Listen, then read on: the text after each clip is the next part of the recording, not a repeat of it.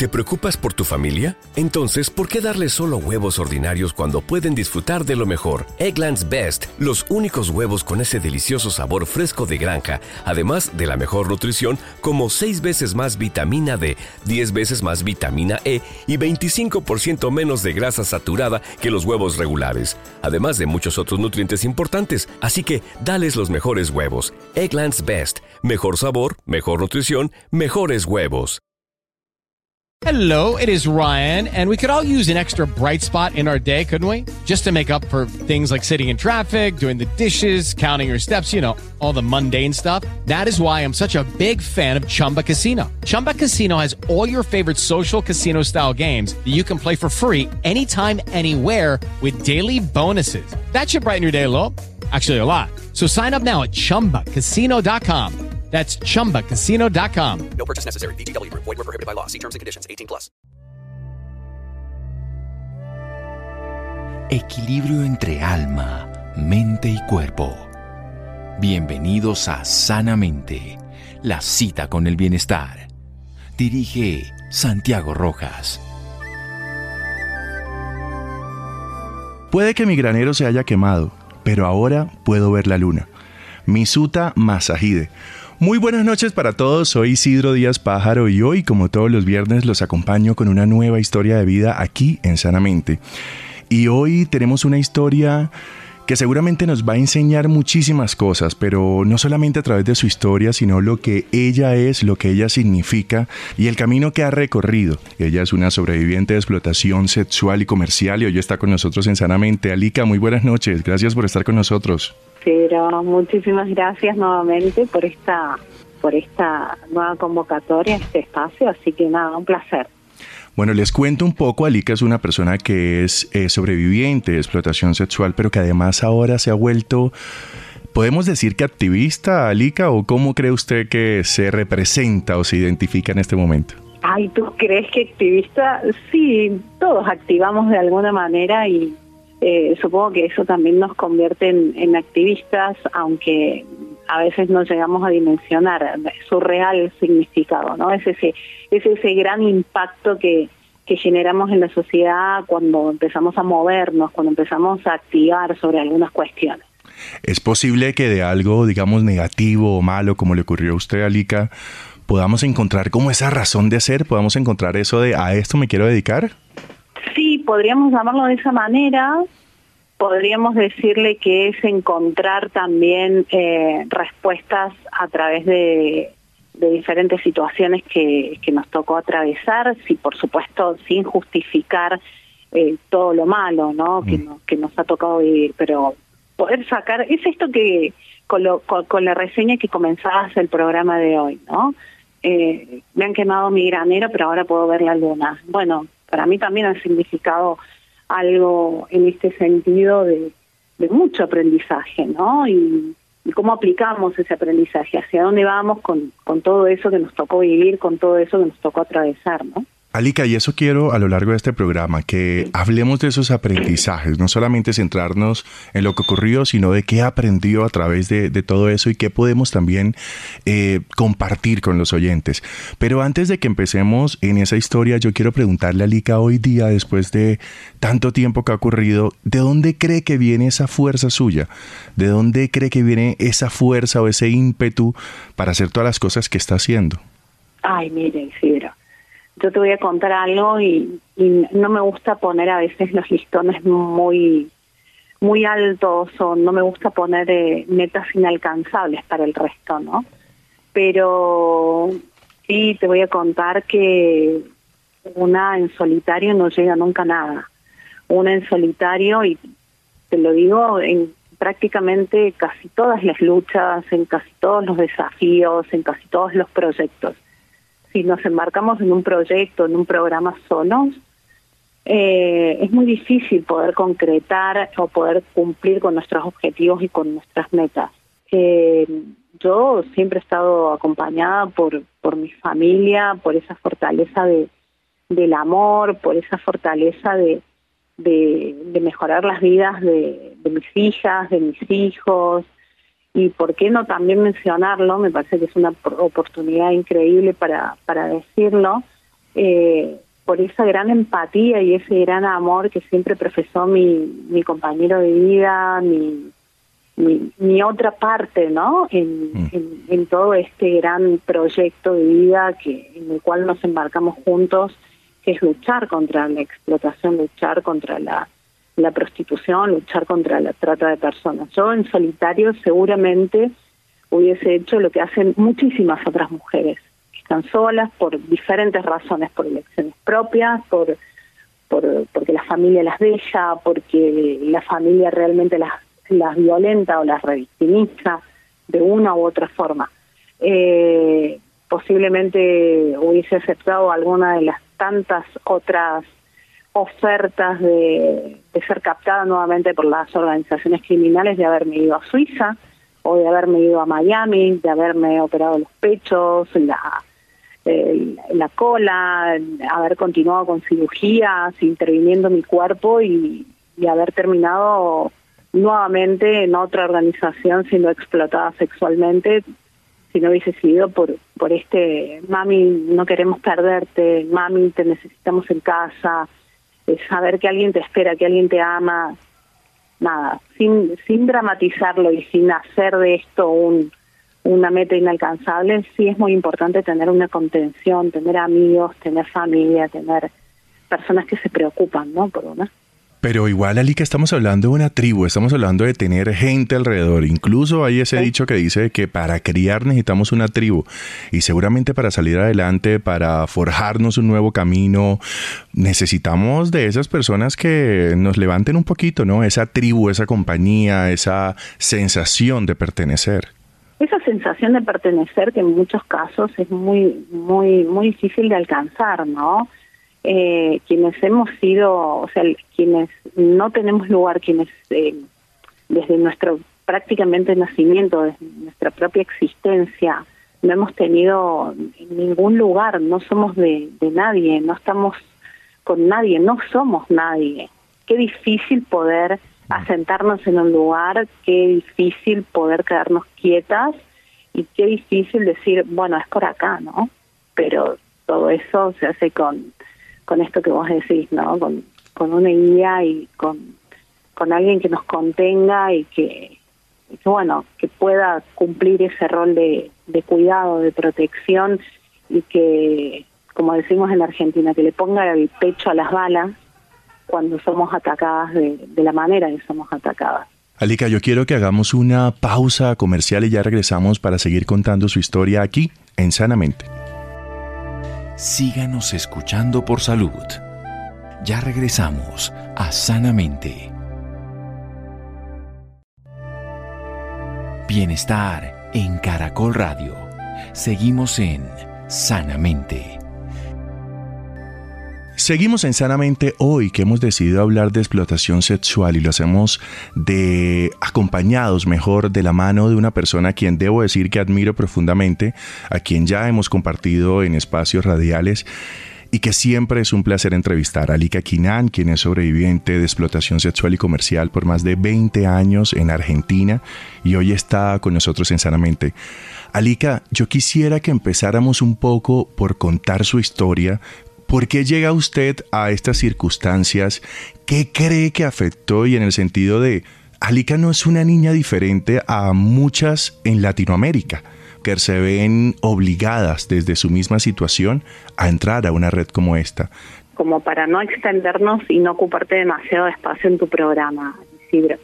en toda Latinoamérica operan organizaciones criminales que explotan, que prostituyen, que venden mujeres eh, por el, la gran demanda que hay de, eh, podemos llamarle de tantas maneras diferentes, pero vamos a ser un poco neutros y le vamos a decir prostitución. Hay una gran demanda desde lo que es eh, la explotación sexual en un contexto turístico, como puede llegar a ser una de las zonas más importantes de Colombia, que es Cartagena, Mm. eh, o incluso en zonas petroleras como lo es la Patagonia Argentina, que es donde hay una gran afluencia de ingenieros, una gran afluencia de técnicos, eh, de personas extranjeras que a lo mejor no tienen la prostitución al alcance de su mano y sí pueden aprovecharse de estas circunstancias que ofrecen los países donde la pobreza generado un, contexto para muchísimas mujeres, ¿no? En las cuales las mujeres se ven obligadas a, a prostituirse por una cuestión de supervivencia. Las organizaciones criminales no son ajenas a este a esta realidad social, económica que atraviesa prácticamente toda Latinoamérica, que atraviesan las mujeres y las niñas. Eh, finalmente, Alica, qué pena que le interrumpa, finalmente estamos hablando de los privilegios de clase, ¿no? Sí, por supuesto. Es que no es ajeno a una cuestión de, clase, poderse aprovechar los más ricos de, de las más de las más pobres. Eh, siempre con, con varias de mis compañeras decimos que qué difícil no poder poder decir que no a esos hombres que tienen las billeteras y que tienen sus bolsillos llenos de dinero, llenos de dólares, llenos de euros, cuando nosotros lo que tenemos es hambre en nuestras barrigas, ¿no? Qué, qué gran desigualdad, eh, qué injusticia tan terrible. ¿Cómo decís que no? Cuando a lo mejor ese dinero que tienen en el bolsillo te resuelve la compra del mes o te resuelve eh, tu, tu mercado o el mercado de tus hijos, de tus hijas, eh, te resuelven la situación de estudio de, de, tus niños. Ese, ese simple hecho de poner un plato de comida caliente que ha sido el yugo ¿no? que, hemos, que hemos cargado históricamente las mujeres. Bueno, mi situación no es ni más ni menos que la realidad de tantísimas otras mujeres latinoamericanas, con la diferencia que yo tengo la posibilidad, tengo el gran privilegio y la gran suerte de, de poder estar aquí contigo y en tantas otras oportunidades de poderla contar, ¿no? Eh, mi madre fue una mujer pobre, vengo de una familia sumamente humilde. Eh, mi madre conoció a mi padre en un prostíbulo en situación de prostitución. Mi madre es una de las tantas mujeres de su familia que estuvo siendo prostituida, incluso por su propia familia. Y mm, Judy was boring. Hello. Then Judy discovered chumbacasino.com. It's my little escape. Now Judy's the life of the party. Oh, baby, Mama's bringing home the bacon. Whoa. Take it easy, Judy. The Chumba life is for everybody. So go to ChumbaCasino.com and play over 100 casino style games. Join today and play for free for your chance to redeem some serious prizes. ChumbaCasino.com. No purchase necessary. Void where prohibited by law. 18 plus terms and conditions apply. See website for details. Y bien, eh, ella trató de garantizar la, la, mejor condición de estudios y demás, pero cuando ese hombre que la había estado explotando de, y, y, violentando de diferentes maneras eh, perdió el vínculo con, con ella, eh, mi padre, mi progenitor, eh, ella se vio, nada, en la obligación de, de, irse a buscar trabajo a otro lugar y salimos de una zona vulnerable, de una zona pobre, como dicen en, en, Colombia, de una zona rural, eh, salió ella a buscar trabajo a una capital, ¿no? Se fue a Buenos Aires. Y en ese tramo nos dejó sola muchísimo tiempo, sin ningún tipo de comunicación, y nosotros no teníamos ni siquiera para un plato de comida. Eh, así fue como yo también me fui, fui expulsada de mi, de mi propio seno familiar eh, por la pobreza, por la hambruna, y salí a buscar trabajo y me encontré con organizaciones criminales que llevaban mujeres al sur. En, en ese interín, eh, a través de una chica igual que yo, eh, esta chica me propone, me dice, pero vos sos muy linda, me dice, podrías estar haciendo muchísimo dinero, podrías estar ganando mucha plata, me dice, ¿por qué no te venís conmigo al sur? El sur es la Patagonia Argentina, alguno de esos puntos de la Patagonia Argentina, y por supuesto que yo no hice muchas preguntas para mí, o sea, el simple hecho de decirte, vamos a la inauguración de un boliche al sur, o sea, no tenía mucho más que preguntar, simplemente cuándo voy a cobrar o, cuándo voy a tener el dinero en mis manos, ¿no? Entonces, eh, nada, en tres, cuatro días yo ya tenía comprado mi pasaje de avión, eh, llegué a, Tierra del Fuego, que ni sabía dónde estaba en, en, la gran extensión de nuestro país, ni siquiera sabía dónde estaba exactamente, y es una isla. Eh, llegué a la isla donde había petróleo, atracaban buques de gran calado, buques mercantes, eh, muchísimos militares. Hay, una de las zonas fabriles más grandes de todo lo que es Latinoamérica, que es el ensamblaje de televisores, aires acondicionados que salen para, para toda nuestra región. Y nada, al día siguiente ya estaba metida dentro del prostíbulo y yo dije, no, listo, esto de acá no salgo más, pensaba. Eh, siempre con la ilusión de, de poder encontrar la manera o la forma de poder salir y sabiendo que hay una complicidad estatal, hay una complicidad por parte de los hospitales públicos, por parte de quienes hacen los análisis eh, ginecológicos, que los médicos, eh, hay una complicidad por parte de la propia policía, que esto no es novedad para, para, para nadie de Latinoamérica, ¿no? Esta complicidad policial eh, que hay con los burdeles, con los prostíbulos y con las organizaciones criminales que operan de diferente manera. Y nada, simplemente resistí todo lo que pudo haber resistido una persona. Estuve así 90 días desde el día de mi llegada en situación de explotación, aproximadamente entre 15, 20, 25 hombres por día. Fue realmente muy duro. Descansé dos o tres días, volví a buscar a mi hermana con el compromiso de volver, porque si no sabes que te van a ir a buscar, porque conocen dónde vivís, porque conocen quién sos, porque tenés miedo de, de todo, desde que salga a la luz una fotografía, que utilicen tu verdadero nombre, a que alguien le diga a alguien conocido lo que estás haciendo y ese sentimiento de culpa que instalan en la víctima, ¿no? Decir, bueno, estás acá porque vos lo elegiste y esto es lo que vos querés y, eh, vos sos responsable de esta decisión que vos tomaste. Eh, ni más ni menos que una de las formas más brutales de violencia, porque no es solamente la violencia sexual que existe dentro del prostíbulo cuando los hombres pagan por sexo, cuando te manosean, cuando hacen lo que quieren, sino también esa violencia psicológica, esa violencia simbólica que existe en las calles, con los carteles, con las publicidades, con, con, con la propia complicidad de una sociedad que sabe que, estás en ese lugar y que nadie hace nada por sacarte de ahí, entonces vos que podés esperar, de resistir y, y, tratar de, sobrevivir a esa a esa violencia no tremenda que, mm. que, en muchos casos a muchas mujeres pobres nos toca resistir en Latinoamérica, que es la prostitución, que es la trata de personas, la explotación sexual. Y lo digo así, todo junto, porque vos no sabés, Isidro, cuál es mi posición, yo soy una feminista radical abolicionista, y en muchos casos se intenta dividir. Se intenta dividir y sí, por supuesto que hay diferencias, pero son diferencias técnicas, pero en definitiva todo va a lo mismo, va a la prostitución de la mujer, va a la prostitución de esa, de esa niña. Y, y el gran origen de todo esto son los hombres que, que pagan por sexo, más allá que ellos te digan, bueno, pero son mis amigas, yo colaboro con ellas, y no, eh, mi aspiración desde el día uno que ingresé es que llegara alguien que me dijera, eh, podés salir, podés irte y te vamos a ofrecer trabajo en otro lugar y vas a ganar lo mismo para, para poder sostener tu familia, para poder sostener a, tu hermana en ese momento. Luego se convirtieron en mis tres niñas y hasta el momento en que, en que fui rescatada, ¿no?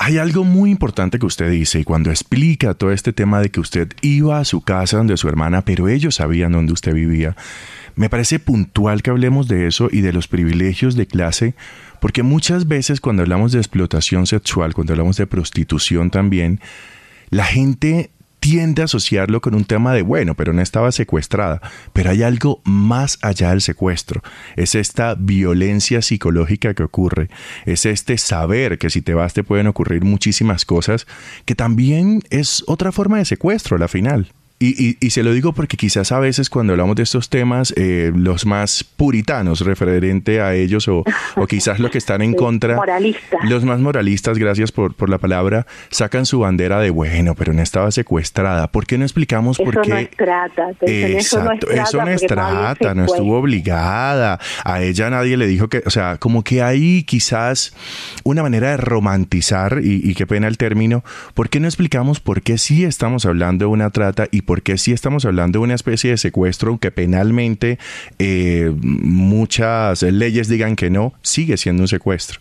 Bueno, gracias al gran trabajo que han realizado muchísimos activistas en todo el mundo, la trata de personas, o sea, técnicamente la trata de personas no significa que haya habido una privación ilegítima de la libertad, no significa que haya habido un secuestro. Mm. El secuestro, la privación legítima de la libertad son agravantes del delito de trata. La trata de personas como, como delito complejo de- en lo que consta es en la captación eh, de una persona que puede ser a través del secuestro, eh, o puede ser a través del enamoramiento, puede ser a través de la pobreza, puede ser a través de, un sistema de endeudamiento que prácticamente se da en, en- en la gran parte de los casos de trata de personas en, en todo el mundo, eh, porque es lo que lo que sostiene a la víctima anclada en las organizaciones criminales para que sea explotada sexualmente en este caso, ¿no? Eh, cuando cuando hablamos puntualmente de lo que es trata, eh, se contempla, por, su- por supuesto, todas las modalidades de trata, se contempla la explotación en todas sus modalidades también, eh, pero no, no hablamos estrictamente de secuestro. Esto es algo, es una idea, es un parafraseo que se utiliza habitualmente en relacionar la trata con la desaparición de niñas, por ejemplo. Esto es, es muy muy utilizado como una estrategia de lobby político en México, que al haber tantos eh, a tantas desapariciones de mujeres con diferentes fines, en muchos casos femicidios, otros para la trata de personas, otros para la extracción de órganos también, que eso es muy común en México. Entonces, automáticamente se asocia que el secuestro está ligado a la trata y que la trata está ligado al secuestro, pero en realidad no, la trata de personas es una cuestión técnica que habla de la captación, el traslado de una persona de un lugar a otro, pero puede ser también, por ejemplo, eh, de un barrio a otro, de una localidad a otra. No hace falta que sea algo transnacional, no hace falta que sea de un país a otro. Y luego eh, esas finalidades que en cada país son diferentes, dadas las, diferentes regionalidades que, tenemos y la gran diversidad que tiene eh, nuestra Latinoamérica, ¿no? Por ejemplo, eh, en el caso de, de Colombia hubo muchos niños que eran utilizados para para para la guerrilla, que eran utilizados para, por las FARC para para la aportación de armas o para la utilización o para cometer delitos o incluso el propio narcotráfico que era lo que lo que alimentaba ahí eh, al- a esa institución, vamos a llamarle, porque se había convertido ya en una institución. Eh, y en Argentina, por ejemplo, algo de lo que no se quiere hablar son los niños mendigos. Eh, y no es reconocido como una modalidad de trata, pero evidentemente, o sea, la gran afluencia que tenemos de villas y zonas vulnerables, zonas pobres que tenemos en, en Argentina, esto ha generado que los niños sean captados incluso en sus propias escuelas por organizaciones criminales para salir a pedir y quitarles el dinero. Y esos niños vuelven y duermen en sus casas. Eh, entonces, ¿qué vamos a decir? Que esos niños no son víctimas de organizaciones criminales, no son víctimas de la trata de personas. Sí, tal cual, son víctimas de trata, lo mismo que las mujeres que son utilizadas para la prostitución, son mujeres vulnerables que son captadas por las diferentes condiciones que tiene su propia regionalidad. Y, por eso es, es tan complejo de diferenciar eh, una problemática social de la otra. Es decir, bueno, no mezclemos la trata de personas con la prostitución porque en la prostitución hay mujeres libres. A ver, ¿cómo, cómo, cómo podemos hablar de libertad si hay alguien que viene y les paga para que ellas hagan lo que ellos quieren que les hagan? Entonces, ¿de qué libertad estamos hablando? ¿Cuál es la libertad de elegir? Entonces, ¿cuál es la libertad exactamente a la cual somos expuestas? Eh, ¿Realmente eso es libertad? Eso interpretamos, hemos llegado al, al 2022 o al 2023 eh, y no, no sabemos todavía que la libertad es vivir con dignidad, es realmente poder ser libres de, de movernos, de tomar decisiones, de poder sentir, de poder elegir, de poder desear, incluso, incluso las mujeres, poder elegir con quién nos vamos a la cama, deseándolo, disfrutándolo. Y no te estoy diciendo desde el moralismo que te tenés que casar y que tenés que pasar por la iglesia, no, te estoy diciendo simplemente que podés acostarte con cuantos vos quieras a la semana, pero que seas libre de poder elegir, desear y disfrutar, cosa que no pasa en la prostitución. Alika, vamos a hacer una pausa comercial y ya regresamos en Sanamente y quiero que ahora hablemos lo que ocurre cuando usted ya es completamente libre, por así decirlo, de esa red y cómo vuelve esto en una arma para contrarrestar y para luchar contra la explotación sexual. Ya regresamos aquí en Sanamente. Síganos escuchando por salud. Ya regresamos a Sanamente. Bienestar en Caracol Radio. Seguimos en Sanamente. Seguimos en Sanamente hoy que estamos hablando con Alika Kinan, una sobreviviente a explotación sexual, quien hoy en los bloques anteriores nos ha narrado un poco su vida, nos ha narrado cómo cae en esta red, nos ha narrado cómo es una red que es difícil de soltarse, ¿no? Es una red que necesitamos una tribu para poder hacerlo, necesitamos un apoyo. Alika, yo quiero que hablemos de ese momento en el que usted, no sé si eh, es posible que utilice la palabra libertad, en el que es libre y qué pasa después, cómo se logra encontrar, cómo logra encontrar un poco su identidad, cómo logra saber quién es Alika después de todo eso. Bueno, es muy lindo que utilices, Isidro, la palabra libertad cuando hablamos de zafar de las organizaciones criminales. No te digo escapar porque en realidad nunca se escapa. Mm. Nunca se escapa. Eh, también es muy bueno que, hables de esta contención de la tribu y demás, pero tampoco tampoco lo idealicemos, tampoco, perdón, no es idealizar la palabra correcta, tampoco lo romanticemos mm. esto de la tribu, porque también tenemos que continuar con las exigencias a un Estado. Necesitamos de una tribu que nos contenga, que es la tribu que nosotras elegimos, pero también necesitamos un Estado presente, que cumpla con sus deberes que los funcionarios eh, que los funcionarios públicos cumplan con sus deberes como funcionarios y que realmente haya presupuesto estatal a la hora de combatir el delito. Y no te estoy diciendo que a la hora de combatir el delito pongan todos los recursos económicos única y exclusivamente en lo que es las etapas de, y los procesos de inteligencia para, para poder eh, cazar a los miembros de las organizaciones criminales también es importante y hay algo que lo viene aplicando Colombia hace muchos años y para mí es realmente inspirador, que es mm, la extinción de, del patrimonio de aquellas personas que cometen delitos. O sea, cuando ellos agarran y dicen, bueno, todo esto que has conseguido, todo esto que te ha permitido, todo esto que has utilizado para cometer un delito, a partir de ahora va a ser del Estado.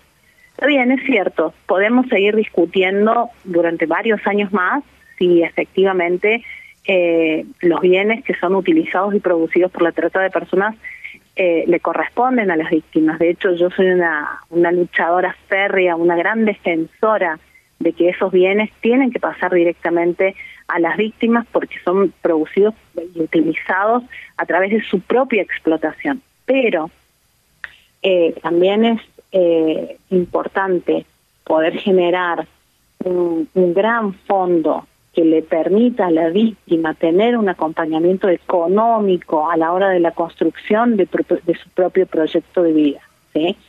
Esto es muy importante cuando hablamos de cuáles son las políticas públicas, cuáles son las políticas de Estado que hay que implementar para combatir el delito.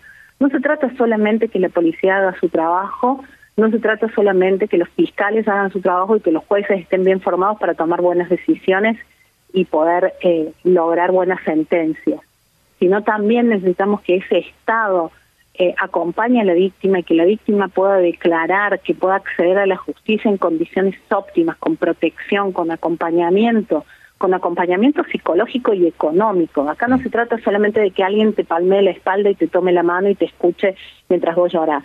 Acá también se trata de agarrar y decir, tenemos tanto dinero para combatir el delito.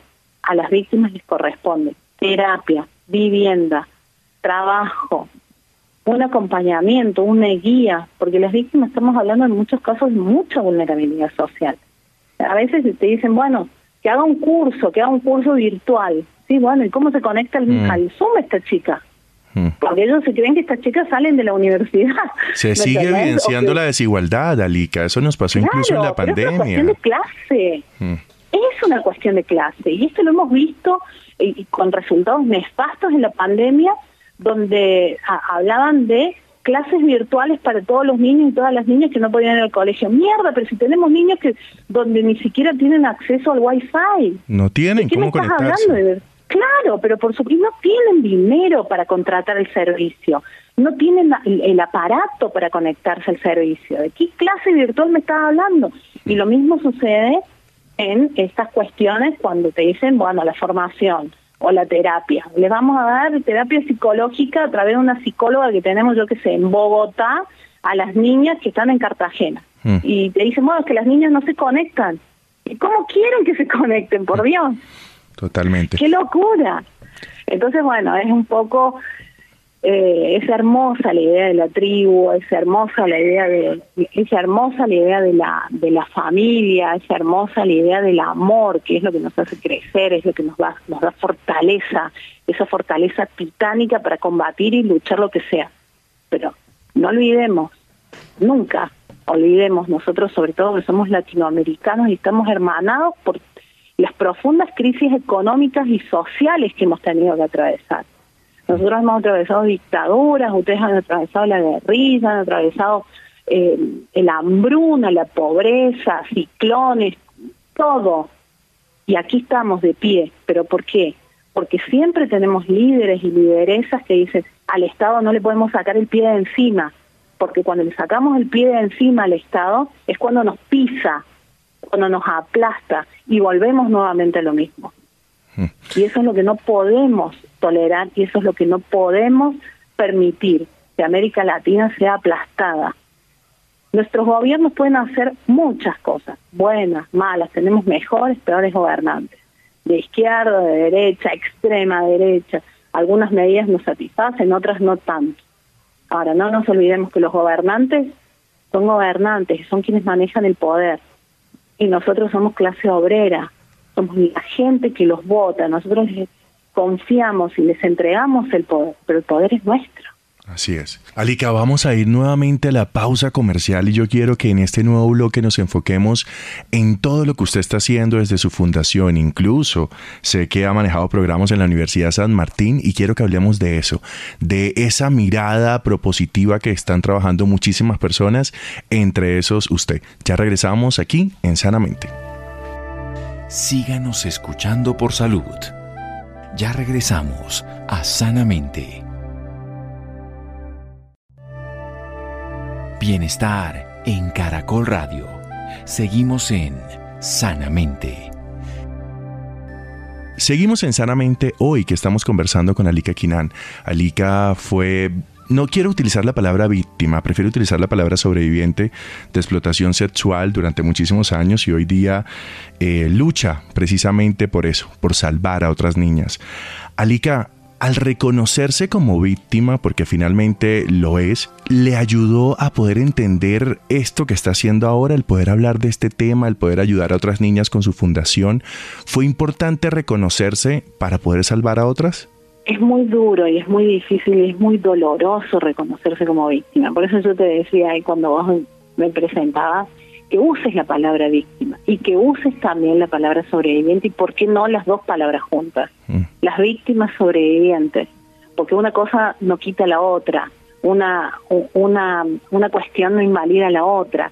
Entonces es importante visibilizar que en algún momento fui víctima, pero también sobreviví por el hecho de haber sido víctima y que hoy en día eh, me he convertido, eh, podríamos decirle, como utilizan ustedes mucho en, Colombia, una líder social, ¿no? Porque son estas personas que políticamente están tan expuestas que, que pelean eh, al Estado, a veces trabajan con el Estado, pero que también hablan no desde un conocimiento académico, sino desde un conocimiento más de la experiencia vivida. Entonces, para poder tener una experiencia vivida es que evidentemente hemos sido víctimas en algún momento y que hemos sobrevivido, si no, no estaríamos trabajando en esto. Alica, cuéntenos un poco de su fundación, de lo que estuvo realizando también con la Universidad San Martín por muchísimos años. Hablemos un poco de lo que sigue y de lo que está haciendo para frenar este flagelo en Argentina yo no me limito a Argentina. Eso es, es ponerme fronteras y no, no, no, no, no las. Gracias a, a un gran trabajo y a esta gran conexión que tenemos entre tantas sobrevivientes en todo el mundo, creo que ya las eh, víctimas sobrevivientes que somos activistas abolicionistas actualmente, eh, ya no tenemos más fronteras, hemos conseguido derrumbarlas a, todas estas estas cuestiones que que nos nos condicionaban única y exclusivamente a, un área o a una región. Eh, yo muchas cosas, Isidra. Yo trabajo en la Universidad de San Martín, eh, tengo, tengo un programa de estudios, investigación y de formación eh, para capacitar al, público en general, a, a, quienes estudian una carrera en materia de trata e incluso también eh, facultamos y formamos a, a las fuerzas de seguridad, también a jueces, a fiscales, eh, y cada día y cada vez son más, ¿no? Quienes deciden eh, tomar nuestros cursos o capacitarse. Así que esto es muy muy bueno y siempre nos sorprende cada vez que abrimos una convocatoria de capacitación, eh, como son gratuitas, eh, realmente nos explotan los los mails, con lo cual siempre estamos tratando de, de poder brindar lo mejor a, a nuestra sociedad. También tengo una fundación donde hacemos, sobre todo, tenemos una línea de, pensamiento político, que no es partidario, sin pensamiento político, para formar a, políticos partidarios que en algún momento eh, van a tener que tomar decisiones respecto a, a, las políticas que hay en nuestro país respecto a la prostitución, ¿no? ¿Cuáles son los programas de salida? Eh, ¿Qué es lo que se puede hacer para, para combatir el delito? Son muchas las líneas de acción y para eso es importante también, y esto es un gran desafío, que conseguimos un, financiamiento eh, por parte de la Embajada de Estados Unidos y de otras organizaciones internacionales que ya vienen comprometidas hace años trabajando con nosotras, eh, de formar a víctimas sobrevivientes, no solamente para prepararlas en un futuro inmediato y en un futuro próximo para su inserción. Y no utilizo la palabra, no es que me esté confundiendo, no lo estoy diciendo mal. Nosotros no hablamos de reinserción, porque vos reinsertas algo cuando ya lo tenías insertado, lo quitaste y lo tenés que volver a insertar. Nosotros hablamos de la inserción como una primera eh, vez para la víctima de poder ingresar a, a un trabajo, ya sea en el ámbito privado, ya sea en el ámbito público, eh, poder tener una formación en en, en lo que es, es, su formación financiera, en su formación en materia de derechos humanos. Eh, y algo muy importante, y esto lo digo con mucho amor porque para mí fue muy difícil eh, el hecho de haber trabajado diferentes casos con, con víctimas, encontrarme de diferentes situaciones de violencia con sus propios hijos, sus hijos a quienes aman, a quienes a, a, es, es, lo más importante, es lo más preciado que tiene en este caso una mujer que ha caído en, las organizaciones criminales para la prostitución. Y en muchos casos no saben cómo amarlos, no saben cómo cuidarlos, no saben que los niños van al pediatra, no saben que los niños se enferman, no saben que los niños no se crían a golpes y a gritos, no saben que los niños deben de ir todos los días al colegio, que tienen que tener una rutina de alimentación. Bueno, todo eso hacemos desde la fundación. Desde lo más mínimo que vos puedas decir, les enseñamos cómo gestionar una, una tarjeta de débito, una tarjeta bancaria, cómo abrirse una cuenta en el banco, hasta cómo cuidarse ellas, cómo ir al médico habitualmente una vez al año para hacerse una mamografía para prevenir el cáncer, mm. hasta cómo brindar y dar amor a los seres que más aman, ¿no? Que son sus hijos, sus hijas y esas personas con las que eligen eh, compartir su vida. Alica, yo quiero que por último brevemente nos cuente ¿qué podemos hacer todos para frenar este flagelo? Y se lo digo porque a veces pareciera que esto no fuese un tema de hombres y quiero preguntárselo a usted y, quiere que, y quiero que quede en la voz suya. ¿Qué podemos hacer todos? ¿Cuál es la corresponsabilidad que tenemos todos para no tener más sobrevivientes de esto, no tener ni víctimas ni sobrevivientes porque entre todos estamos ayudando a que esto no ocurra? Bueno, yo creo que mm, todos podemos convertirnos en activistas de una u otra manera. Una vez me encontré con una persona que me dijo, ah, yo también soy activista como tú. Y yo decía, ay, pero activista de qué? Decía, no, ¿no? activista de qué? Y esta persona que yo la subestimé, obviamente, me enseñó mucho, porque me dijo, acá no se trata de que nosotros nos movamos y salgamos a levantar una bandera y salgamos a pelear con ustedes eh, una lucha que que es de toda la sociedad, ¿no? Porque la trata de personas nos convierte a todos en posibles víctimas y de hecho nos convierte a todos en víctimas mm. porque tarde o temprano nuestra vida se cruza con unos y con otros, incluso hasta con víctimas del delito o incluso con miembros de las organizaciones criminales. Y ella me dijo, yo soy docente y yo todos los días hablo con mis alumnos de de diferentes problemáticas sociales. Una profesora de matemática que vos mm. decís, bueno, pero ¿cómo puede llegar a convertirse en activista? Todos podemos ser activistas. Eh, esta profesora de matemática que daba números y que daba números únicamente, eh, mientras hacían sus ejercicios de matemáticas, se involucraba con cada uno y con cada una de las alumnas y en sus vidas y hablaban de de, qué, de, de cómo de cómo ejercían su sexualidad y qué sí y qué no y hasta dónde y por qué. Y muchas niñas que, por supuesto, en situaciones de, condiciones bastante vulnerables, dicen, bueno, pero yo cuando termine, nada, puedo vender contenido en OnlyFans porque eso me va a dar mucho dinero.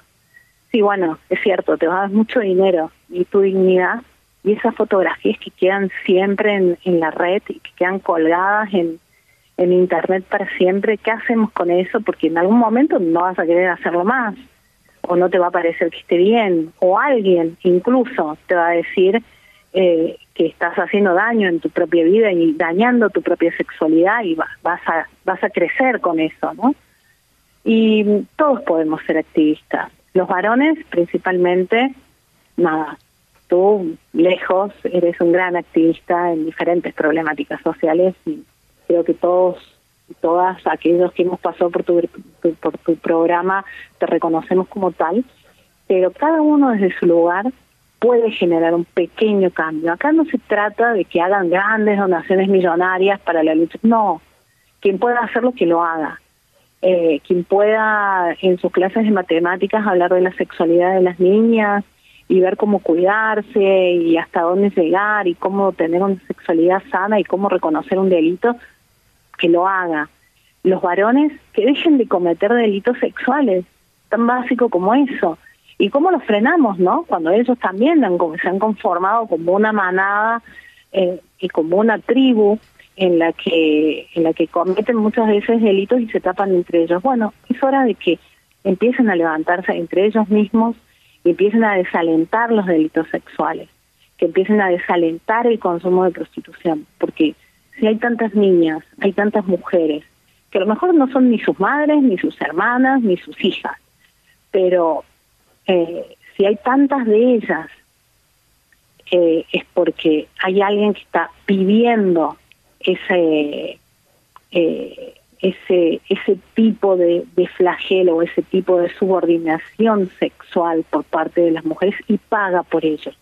Hoy en día, en algunos casos, lo llaman servicio. No es un servicio. Un servicio es alguien que te puede, una camarera que te, o un camarero que te, que te trae tu comida o que te cocina o que, o que te hace tu mercado, pero no alguien que, que te, te dice cómo eh, o que no tú le estás diciendo cómo tiene que vivir su sexualidad, que sometiéndola. Eso es una violación. Entonces, todos podemos ser parte, desde los más chicos, en, aprender y, poder prevenir el delito, hasta un empresario que puede hacer una donación, hasta un empleado de un banco que puede reconocer a una víctima que está haciendo un envío de una remesa de dinero importante eh, y poder denunciarlo ¿no? a las autoridades y por supuesto las autoridades que hagan también su trabajo, que para eso están todos podemos convertirnos en parte importante de la lucha, siempre y cuando eh, reconozcamos y aprendamos que esto es un delito que no es que dañe solamente a mujeres y niñas, no es que dañe solamente a las mujeres que nosotros queremos, sino que esto en definitiva daña la dignidad de una sociedad completa. Alica, muchísimas gracias por la confianza, muchísimas gracias por estar con nosotros en este espacio. De verdad que estamos muy agradecidos porque sé que hoy han aprendido muchísimas cosas nuestros oyentes y porque me imagino que no debe ser fácil abrir su corazón como hoy lo ha hecho con nosotros. Muchísimas gracias por estar en el programa. Enorme, gracias por llamarme y gracias por esa vitalidad y esa gran empatía que siempre te ha caracterizado. Y vamos a seguir aprendiendo juntos. Pues yo también aprendo contigo y, con tu con tu audiencia. Recuerda de si te dejan preguntas, me las pasas. muchísimas gracias. Y a ustedes, muchísimas gracias por estar con nosotros. No olviden que ustedes nos pueden escribir a nuestro correo sanamente.caracol.com.co y proponernos historias de vida, proponernos temas. Y si no escucharon este programa completo, lo pueden escuchar en www.caracol.com.co. Nos encontramos nuevamente aquí el lunes en Sanamente.